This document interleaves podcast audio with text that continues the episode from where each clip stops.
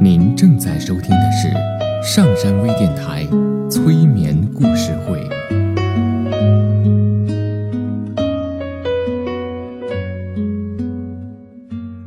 听故事，做催眠，对话内心的最深处，与我们一起畅游故事的海洋。聆听资深心理咨询师刘铁铮的催眠故事会，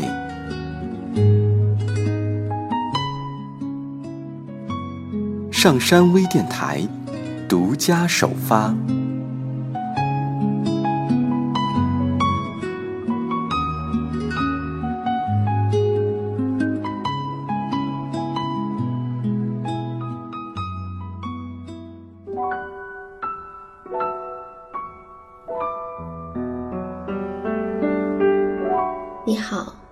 是铁铮，欢迎你和我一起走进催眠的世界。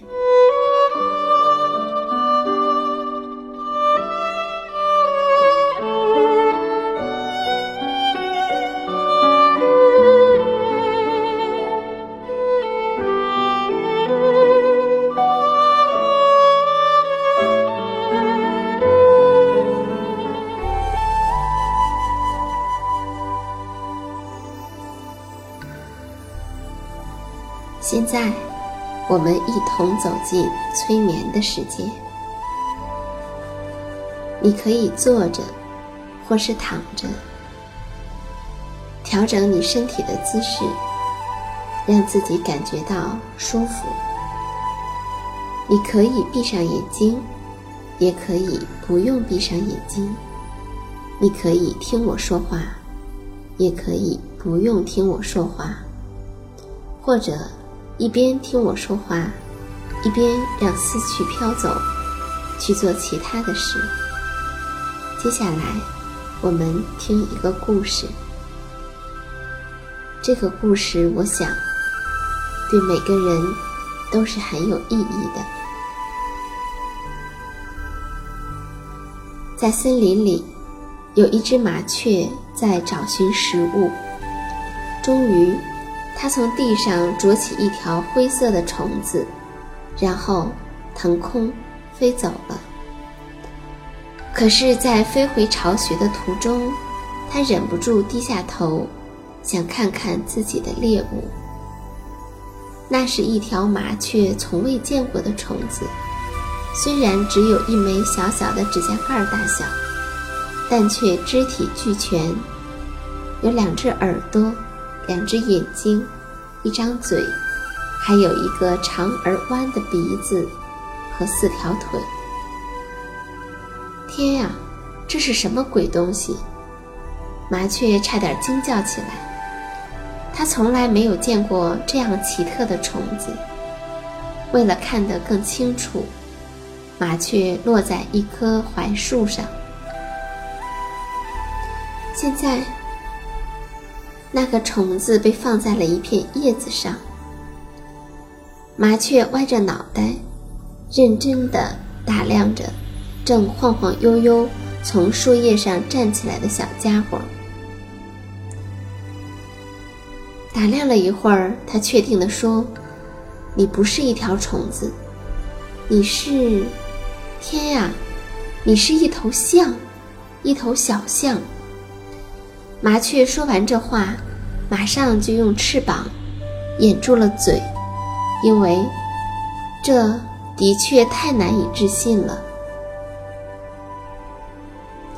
这个时候，小家伙已经站稳了。他说：“谁说不是呢？我的的确确是一头小象。正如他所言，他的的确确是一头象。”只是，是一只很小很小很小的象，指甲盖大小的象。麻雀虽然很震惊，但因为相信大千世界无奇不有，所以还是勉强的接受了眼前的事实。虽然他还是觉得很惊奇。麻雀问小象：“我现在该怎么办呢，小家伙？”小象说：“如果可以，我想回到妈妈身边。”麻雀说：“好吧，但愿它能接受你。”麻雀叼起小象，朝发现它的那棵面包树下飞去。在那里，一只庞大的母象正忧伤地徘徊着，寻找着。麻雀问母象：“能告诉我你在寻找什么吗？”母象悲伤地说道：“我在寻找我的孩子，他一出生。”我还没有看清楚，它就消失了。麻雀质疑道：“你确定你真的生了一头小象，而不是什么事也没发生？”象妈妈惊诧地看着麻雀说：“当然确定，我很清楚。”他觉得麻雀的这个问题很愚蠢。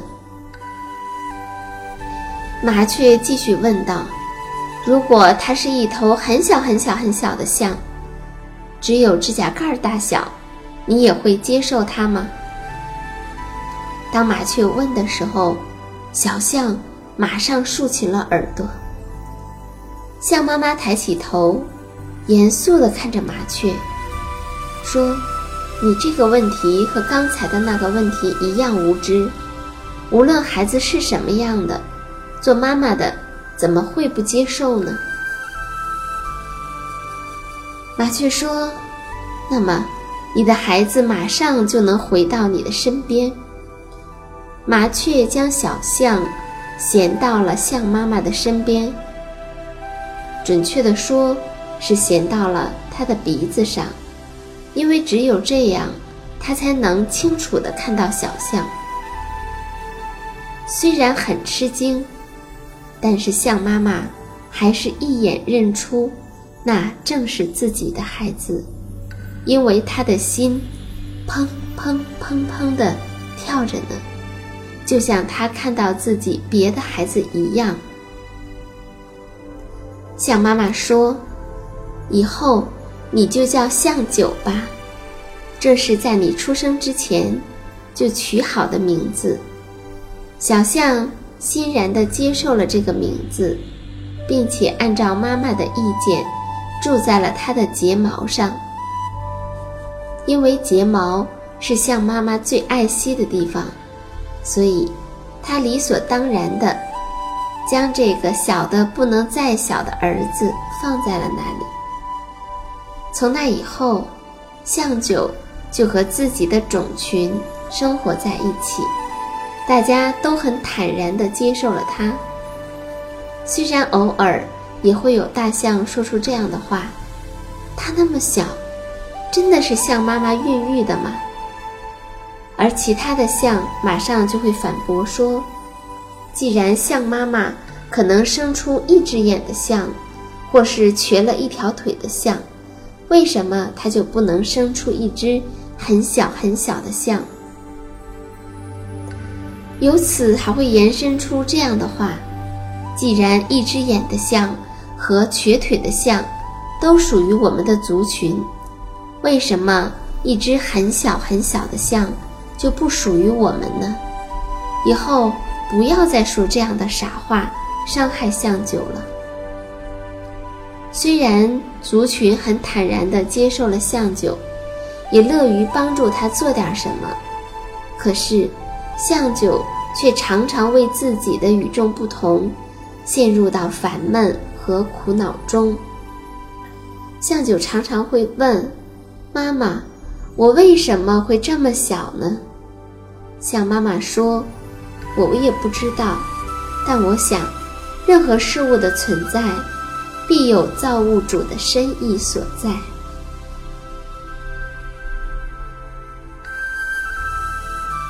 象九又问：“那么，我的存在有着造物主怎样的深意呢？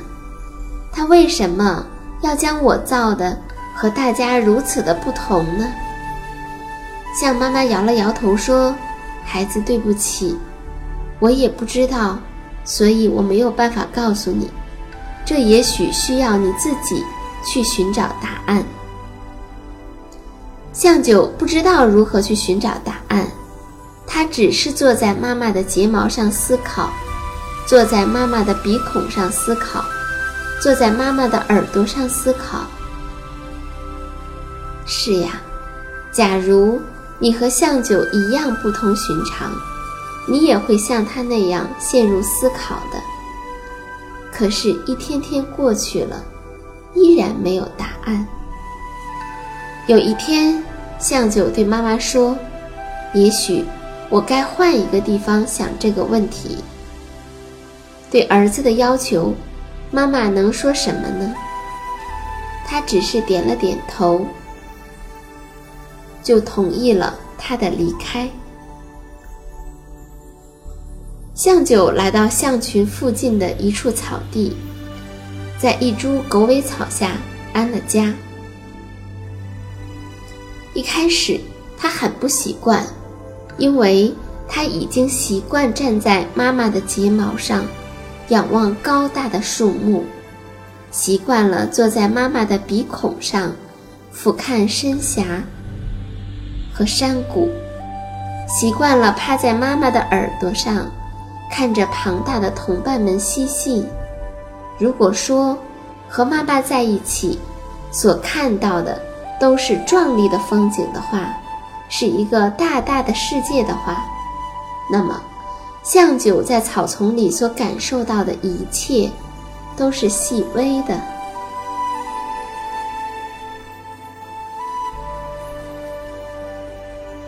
风轻轻地吹拂过。小草在轻悄悄地发芽，花蕾在羞答答地绽放。虽然不习惯，但向九也很喜欢。有一天，迎着微风，嗅着清清浅浅的花香，向九好像找到了那个答案。也许，造物主将我造得如此小。就是为了让我能够感受这一切吧。向九对这个答案很满意。于是每一天，他安安静静地坐在草丛中倾听着，和路过的蜗牛交谈天气，帮蚂蚁将食物推到蚁窝，和甲虫去散步，同蜜蜂或是蝴蝶去拜访附近的花儿儿。向九和他们都相处得很好，他喜欢他们，他们也喜欢他。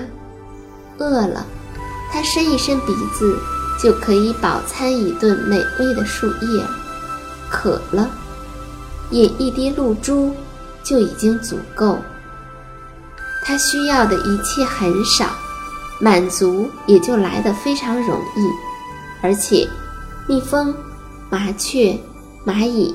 还有别的许许多多的小生物，会不时的给他送来一粒米、一个蜜饯，还有许多的笑话和故事。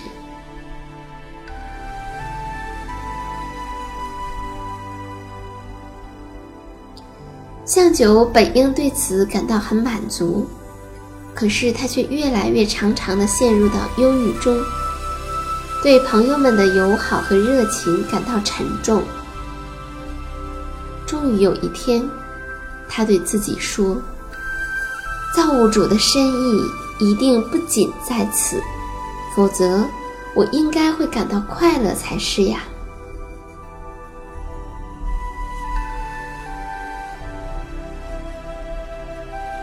于是，象九决定暂时离开草丛。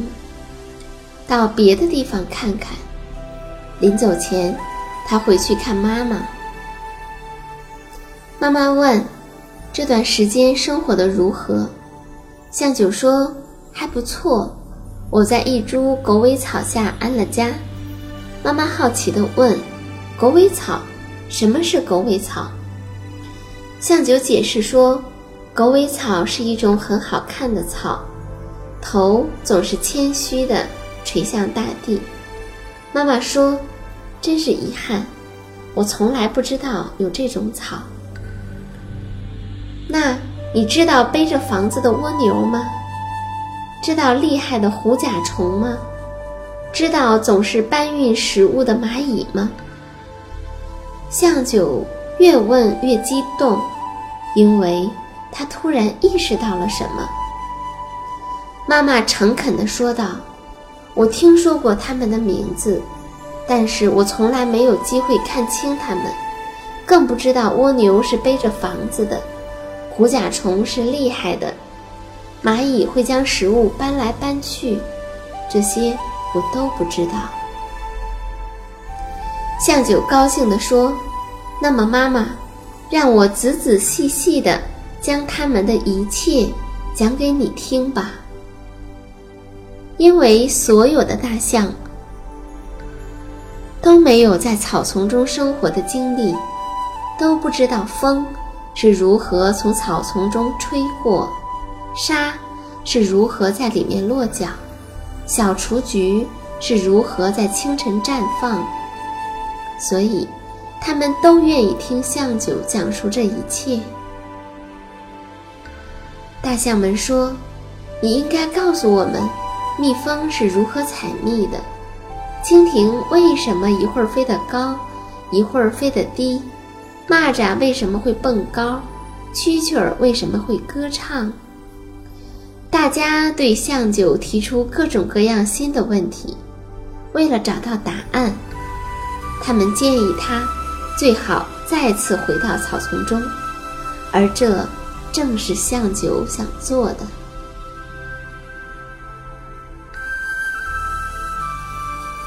返回草丛中生活一段时间后，向九又回到象群，告诉同族们。自己所了解到的一切。不仅如此，他还开始给草丛里认识的伙伴们讲述大象们的生活和饮食起居，甚至恋爱和婚姻。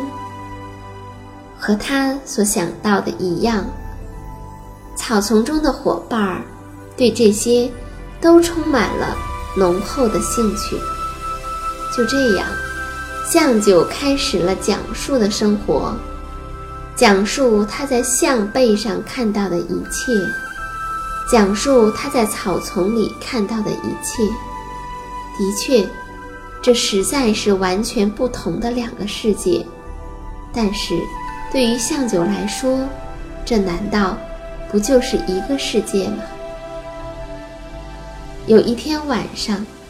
妈妈对坐在自己睫毛上仰望星空的向九说：“孩子，我想，你已经明白了造物主的深意。”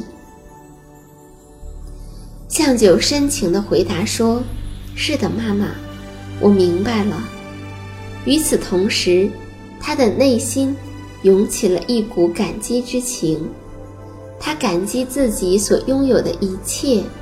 很小很小的身体，大象群，草丛，各种各样的朋友，还有头顶那方浩渺的天空。